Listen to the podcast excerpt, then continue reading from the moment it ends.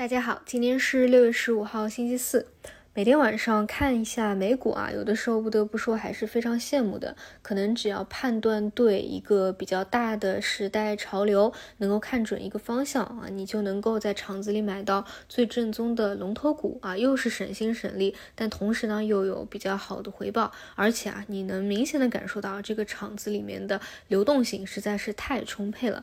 那么看回 A 股啊，你只能往好里想啊，就 A 股怎么胜在哪里呢？它有时候投机氛围确实会非常的暴力，波动很大，那也对应着套利的空间会更加大一些。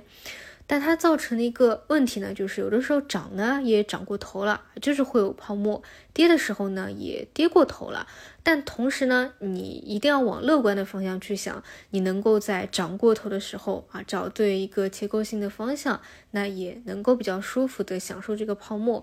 而有的时候跌的跌过头啊，你不要觉得这个很夸张啊。其实估值一旦修复起来，它的空间也是比较可观的。因为说实话，从去年十一月份啊到今年一月份那一波价值股的修复啊，其实你现在回过头去复盘一下，这个空间确实都还是比较可观。而且呢，未来如果你认为整个市场有一个反转的话，其实对于这些方向啊去修复一个估值，它都是有一个空间在的。嗯，所以呢，咱们现在啊在这个存量互砍的环境当中，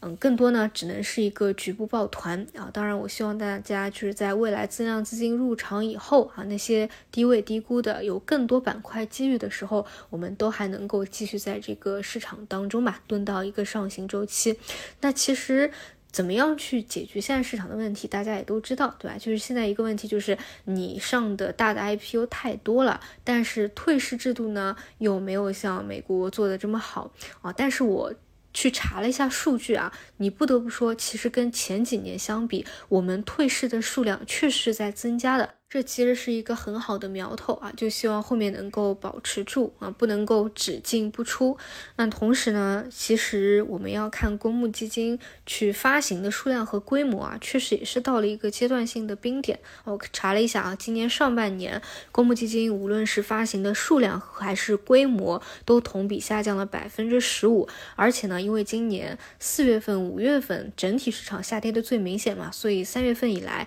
也是一个下滑的。到了上个月啊，就是股指跌的最明显的一个阶段，它是到了一八年三月份以来的最低点，发行的份额是一八年八月份以来的最低点啊，可以看到其实是处于一个。中期来说，一个阶段性的冰点了。所以在复盘整体市场情况的时候啊，无论是从技术面去看股指的运行走势，还是多去看一些有历史参考意义和价值的数据，它触及到冰点了，都是会加深我对于后面市场会出现反转行情的一个希望和信心来的。啊，那现在就是等这样的一个时候。那在这之前呢，绝对只是一个局部的行情，比如说最近几天啊，所以你看指数。还是盘整嘛，更多是局部方向会比较火热一些。更多呢，我现在每天还是复盘，像汽车链的无人驾驶啊，还有 AI 链，更多其实就是看图说话，去找里面的细分方向。呃，然后指数的话，昨天是二十线冲高回落，那去观察一下今天会不会延续一个